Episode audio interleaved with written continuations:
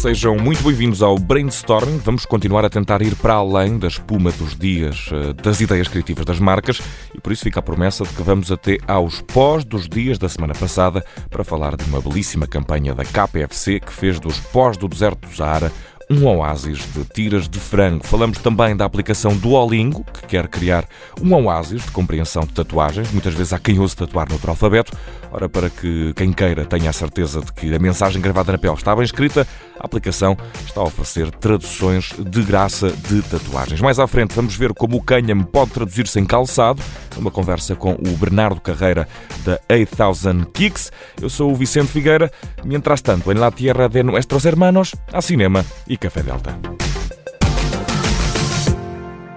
¿Cafetito? Venga, pero pago yo. ¿Qué pasa? ¿Que estás malo? No, que tengo la tarjeta del sindicato. A série espanhola Câmara e Café vai agora passar a filme, com exibição já este mês. E nesta história que conta a vida de uma empresa, partindo das conversas que existem à frente da máquina de café, o café vai ser da Delta, um belíssimo café em castelhano. Depois de há uns bons anos ter apostado na música, a nova aposta castelhana da Delta é mesmo o cinema. A marca portuguesa vai ser o fio que corre na máquina de café do novo filme inspirado na já muito bem sucedida série espanhola Câmara Café. Tudo começa numa máquina de café, uma comédia com o ponto de fuga de ação, no sítio onde, por excelência, se tem conversas tão cómicas quanto breves e muitas vezes sinceras. São sempre conversas banalmente produtivas e o que não falta é a substância, mas não seja porque no fim há café. No novo filme Câmara Café, há Delta. Delta que é também a quarta letra do alfabeto grego por falar em letras de outros alfabetos. Seeing the sights, eating the eats, doing as the locals do is simply not enough. Which is why you decide to get a tattoo in a language that you don't know. Big mistake. E para ajudar os que eventualmente possam ter tatuado uma frase num idioma ou até mesmo um alfabeto que não decifram, a Duolingo traz uma nova forma de serviço que é também uma campanha. Bem sabemos que há tatuagens mais ponderadas do que outras, mas eh, para aqueles que têm dúvida sobre a veracidade do que o Impulso escreveu, podem nos próximos dias pedir uma tradução da tatuagem à Duolingo, a famosa plataforma onde se aprendem os mínimos para salvar, por exemplo, umas microférias, aqui ou ali, está também a aceitar traduzir tatuagens, quer seja através do Twitter quer seja através de e-mail. Para além de uma tradução, que é no fundo um teste eh, à tatuagem, há também um mês grátis de acesso ao Duolingo para quem participe nesta campanha, quem sabe também para aprender outras escritas em nome de um melhor tatuar. Fiquem connosco, agora vamos ouvir tatuagens em capôs por causa de pós nas nuvens. E neste brainstorming estamos muito ibéricos, não há dúvidas disso, e por isso voltamos à terra de nossos hermanos que na semana passada partilharam connosco, para além da península, uns pós que andaram por aí nos ares, famosos por pintar qualquer carro. É dessa poeira que só chega dois dias depois de o carro ter ido à lavagem que nasceu a campanha da KPFC. É uma promoção vinda do céu, literalmente, que revolucionou o teor dos desenhos que se fazem em carros empoeirados. Em vez de ser um qualquer transeunte a escrever lá vamos estou sujo ou qualquer coisa do género, a KPFC incentivou a que fossem os próprios donos dos carros a cravar as iniciais da marca com a arte dos dedos, independentemente dos méritos artísticos. Todos os que apareceram no drive-thru dos restaurantes da KPFC, com as três letras da sigla desenhadas no capô, tiveram direito a umas tiras de frango, poeira e capoeira. Rima e em Espanha bateu certo por questões de tempo. No brainstorming, com o tempo não brincamos de certeza, está na hora de ouvir Bernardo Carreira, fundador da 8000 Kicks, uma empresa que se baseia numa planta para nos tapar os pés.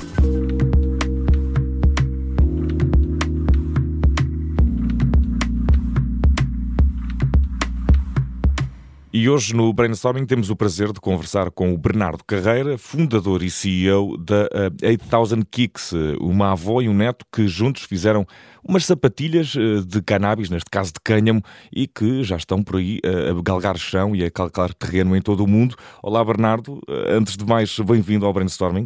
Muito obrigado, é tudo meu. E vamos começar por, por saber o que é a 8000 Kicks são sapatos. Sabemos que envolve também cânhamo, mas há de ter aqui todo um conceito por trás. É verdade. Uma ideia um bocadinho maluca que surgiu numa noite de copos com amigos. e, e basicamente são os primeiros sapatos do mundo feitos de cânhamo e à prova d'água. Uh, foi uma inovação minha e da avó Tília. e, e, como é que surgiu esta ideia? Foi numa noite de copos com a avó? Uh, ou a, a avó, avó não estava, a estava a dormir em casa. Mas eu não, não estava a dormir em casa. Estava em casa de uns amigos, eram 5 da manhã, uh, e alguém se lembrou de fazer uns sapatos de cannabis. Uh, mas a ideia inicial era para fumar os sapatos para vender nos Estados Unidos. E depois eu fiquei a pensar no projeto, porque eu já tinha visto alguns produtos, eu vivi e estudei nos Estados Unidos, e já tinha visto alguns produtos feitos de cânhamo. Mochilas, malas. Uhum. Uh, Falava-se muito de, das vantagens do, do, do, material feito com recurso a essa, essa planta. Mais ou menos uma noção do que temos. Temos a noção da imprimibilidade e, e mais alguma outra, algum outro fator que torne o cânhamo um, um material tão, tão recomendável para, para fazer coisas? Bastantes bastantes. Uh, eu, de facto, não sabia de metade delas quando tivemos a ideia. Ou seja, começou com uma ideia engraçada que depois se tornou num potencial game changer. Ou seja, foi literalmente tropecei numa pedra que depois se vê a revelar com um grande projeto, uma grande ideia. Foi um uhum. bocado um momento uh, random. E, Mas e... o Canham tem imensas vantagens. Uh, para além de ser uh, a impermeabilização, até somos nós que damos. Mas é um material extremamente respirável, é um material natural e extremamente durável, porque era usado pelos nossos descobridores portugueses para fazerem velas e cordas.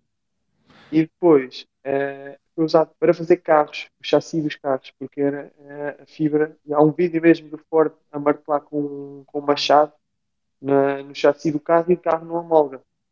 E isso é uma das razões que torna o canhão tão única, é uhum. ser resistente.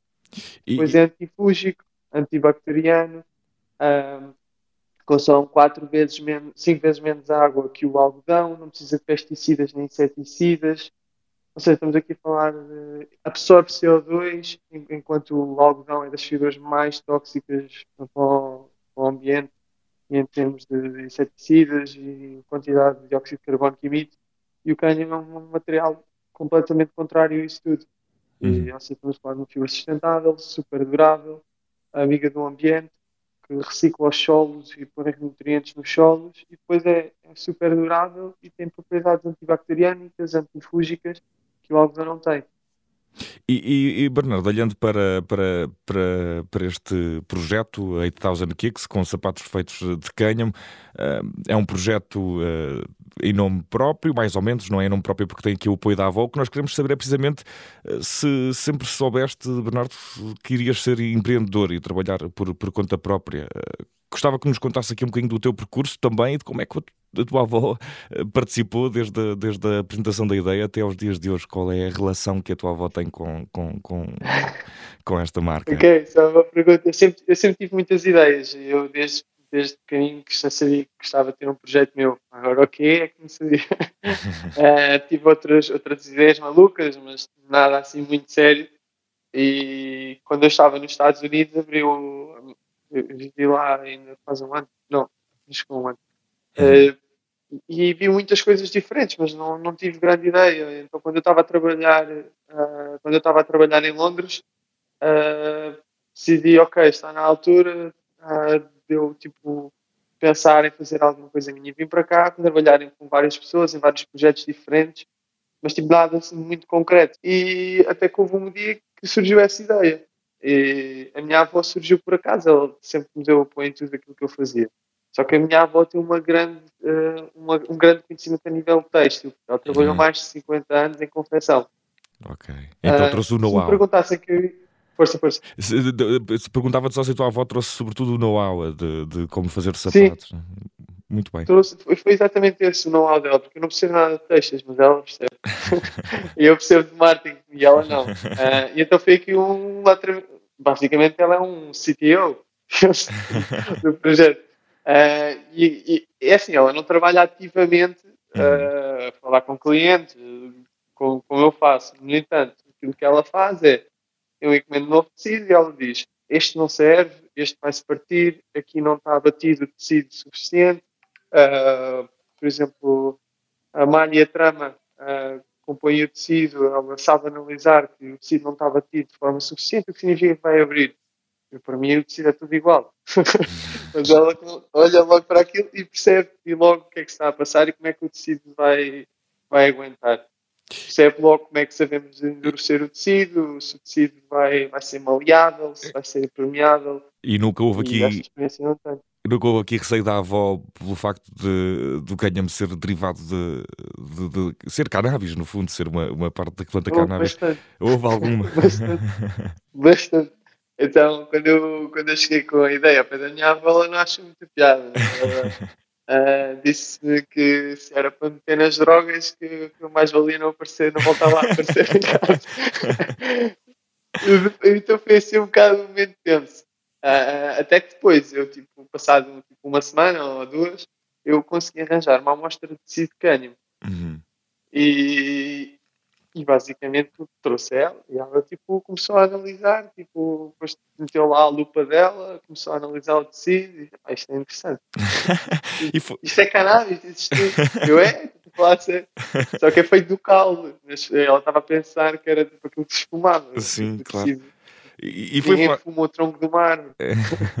Eu queria perguntar também aqui, Bernardo, se foi fácil conseguir eh, trabalhar com esta matéria-prima, fácil arranjar, é fácil aceder, como é que se acede? Nada? Como podes contar-nos Nada. um bocadinho? Houve aí eh, ousadia? É um bocado, quer dizer, bastante. Ah, porque, primeiro, os- não, há, ah, não há desta fibra, quer dizer, já começa a haver em Portugal, mas não é fácil. Aqui, já temos aqui alguma agricultura que produz cânhamo industrial, Uhum. mas o grande problema é a transformação. E não é fácil a transformação e não é fácil transformar com qualidade, e ainda menos fácil é transformar com qualidade e, e com, com preços competitivos. Porque Nós também temos de vender ao cliente por um preço aceitável. Uhum. E, e- e, Bernardo, E, sim, continua, desculpa. E basicamente aquilo que se passou é que tivemos de ir lá para fora procurar fábricas que nos ajudassem a fazer isto. E conseguimos encontrar alguns fornecedores com muita experiência. Porque a minha avó tem muita experiência em têxtil, mas não tem experiência em cânhamo. Uhum. Ah, então é preciso muita transformação, ah, porque o algodão, por exemplo, o algodão já vem numa fibra super fininha. Não são tipo, tipo aquilo já vem tipo, aquilo voa com o vento. O cânhamo não, é super grosso, é caldo e tem de ser tudo desfeito em fibras da grossura de algodão quase, para depois ser feito em fio e em tecido. E- Nós temos de fazer esse processo com máquinas. E, e isso pede muita, muita energia, muita transformação, que não é fácil. Aqui as pessoas, aqui as fábricas trabalham maioritariamente com algodão e poliéster. E, e falavas também há, há pouco, Bernardo, dessa, dessa preocupação ambiental, eh, de- do facto do cânhamo ser um material, apesar de tudo, mais, eh, menos tóxico e mais amigo eh, do ambiente na concepção, quer, quer da produção, quer até a transformação. Mas há também aqui um outro dado sobre alguns eh, 8000 kicks que têm solas Sim. feitas com, com, com algas recolhidas algas. de lagos e, e de oceanos, Oh, e onde estão muitas vezes estas, estas algas a, destruir por, por, por espécie de, de asfixia, não é? Ecossistemas marinhos inteiros por, por serem eh, demasiado eh, fáceis de proliferar ou se proliferarem muito facilmente. Como é que se gera esta opção? De onde é que vem, em primeiro lugar, esta ideia e também relativamente à facilidade de encontrar este tipo de algas e de recorrer a este tipo de tecnologia? Conta-nos um bocadinho sobre isto, Bernardo. Isto é um bocadinho também complicado, mas bem mais fácil do que arranjar o cânhamo. mas, mas o nosso desenvolvimento aqui foi mais, foi mais rápido. Porquê? Porque nós, ah, eu consegui entrar em contato com, com esta empresa ah, que já fazia esta recolha para outros fins e eu percebi que eles faziam vários bioplásticos, mas não faziam a parte final. E o que é que eles fazem? Pronto, esses, os fenómenos de eutrofização normalmente vêm dos pesticidas e herbicidas que escorrem entre, ah, para meios aquáticos, onde depois, basicamente, em vez de incentivarem o crescimento de luminosas, vão incentivar o crescimento de algas. E aí daí se os fenómenos de eutrofização. O que esta empresa faz é colher essas algas, tra- secá-las, transformá-las em óleos e depois nós vamos agarrar nessas matérias, maioritariamente secas, ah, e basicamente vamos transformar em, temos de misturar com outras substâncias também sintéticas, mas ah, maioritariamente algas, que depois vão ser usadas para fazer as nossas solas. As vantagens disto é que a sola é super leve. E, e, e custa, é custoso uh, ter um produto completamente biológico à venda no mercado? Hoje em dia, o que é que comporta em termos de custos, uh, Bernardo? Bastante, mas principalmente por causa do, do cânhamo. Uhum. Por exemplo, uh, o facto de termos de mandar vir muitas mercadorias de fora é extremamente caro, porque os nossos, o, nosso, o nosso cânhamo vem maioritariamente da China, da Roménia, e, e, fica muito caro mandar vir porque o preço do, dos transportes eh, está, está caríssimo. Especialmente agora com o combustível, os preços de combustível, eh, para nós é, é caríssimo. As matérias-primas também estão a aumentar imensamente por causa da inflação. Uh, agora, os custos energéticos também estão a aumentar, e como expliquei, nós tínhamos, uh, ao contrário do algodão, que a fibra já vem tipo super fininha e de poliéster, nós temos de pagar, de pagar imenso a energia para triturar esta fibra toda para ficar o mais fininho possível. Ou seja, fazer as coisas da maneira certa custa muito, mas uhum. muito. Uh, se calhar podíamos ter usado, em vez de umas solas de algas, tínhamos usado um plástico barato qualquer. Tínhamos, estávamos a vender os sapatos por 40 ou 50 euros. Uhum. Uh, mas não teria a mesma durabilidade, não teria a mesma qualidade, não seria amigo do ambiente, não seria biodegradável, não seria à prova d'água. uh, não seria super confortável com as nossas palmilhas feitas de canho, únicas no mundo. Quer dizer, era mais do mesmo. Né? Exato, deixava de ser um conceito aqui neste caso. Qual foi a aceitação Exato. do público, uh, Bernardo, a esta, esta novidade? Há boa resposta? Há muita gente aí a passear com 8000 kicks a vestir os pés? Uh, felizmente sim. o pessoal está a aderir. Isso começou com. Nós, pronto, uh, parte, parte da minha formação, nós tínhamos de validar o um negócio e não sabíamos bem como é que havíamos de validar, então eu sugeri nós fazermos uma pré-campanha. Então fizemos alguns protótipos, tirámos fotografias, fizemos alguma publicidade e depois lançámos uma campanha de pré-vendas. Como é que funcionou? Nós dissemos às pessoas: olha, está aqui os sapatos, são os primeiros do mundo à prova d'água feitos de, cânhamo. Uh, o preço deles vão ser uh, 100 e, não, acho que é um bocadinho mais barato, era 120, 120 dólares, ou seja, 110 euros. E nós temos, está aqui este sapato, a 120 dólares. No entanto, se vocês comprarem agora, antes de nós o produzirmos, vão-nos ajudar a trazer o projeto para fazer o projeto uma realidade, mas vão comprar, em vez de 120, por 70. E o pessoal adorou. Então tivemos, fizemos mais de 2 mil vendas sem ter um único par de sapatos. e, e, isso foi o que nos financiou a produção. Essas pessoas ainda hoje falam com elas e elas dizem que ainda têm os sapatos, mas uh, uh, se o investimento dessas pessoas, nós não tínhamos, número um, percebido que havia realmente pessoas interessadas em comprar e número dois, não tínhamos tido dinheiro para financiar a produção. Uhum. E, e, Bernardo, trabalham com o exterior uh, na ótica da importação, mas uh, calculo que também exportem qualquer coisa. Uh, tem havido é também a recepção, tem havido também a recepção dos mercados lá de fora ao projeto e, e, ao conceito destes sapatos? Sim, bastante nos Estados Unidos continuam a ser 70% a 70% das nossas vendas. Uhum. Uh, nós temos mesmo, tivemos de abrir lá um armazém nos Estados Unidos só para enviar para lá, porque está a ficar muito caro enviar de Portugal. Então agora temos o armazém na, na Califórnia e temos um armazém em Minas. Pode ficar a visitar quando quiser.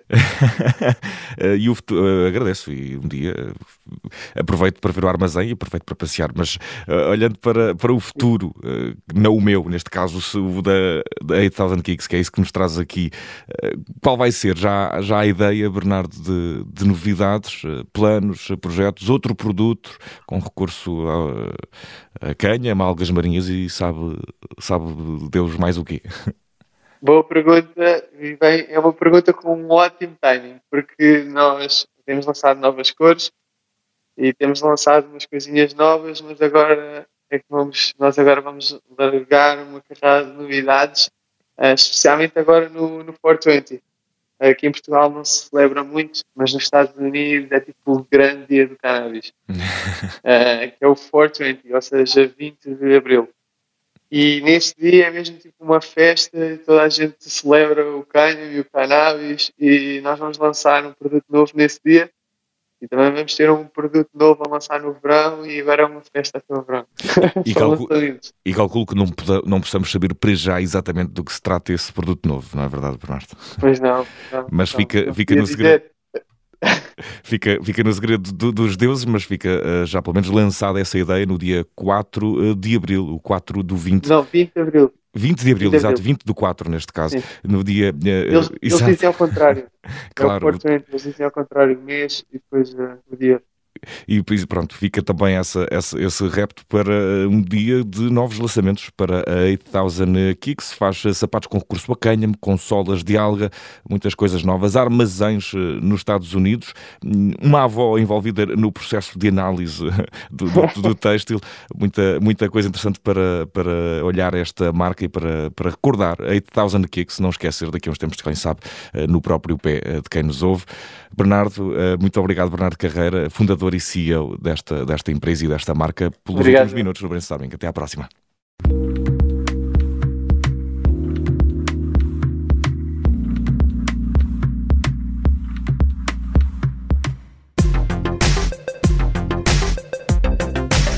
É o princípio do fim deste brainstorming. Vamos ainda ao destaque da semana.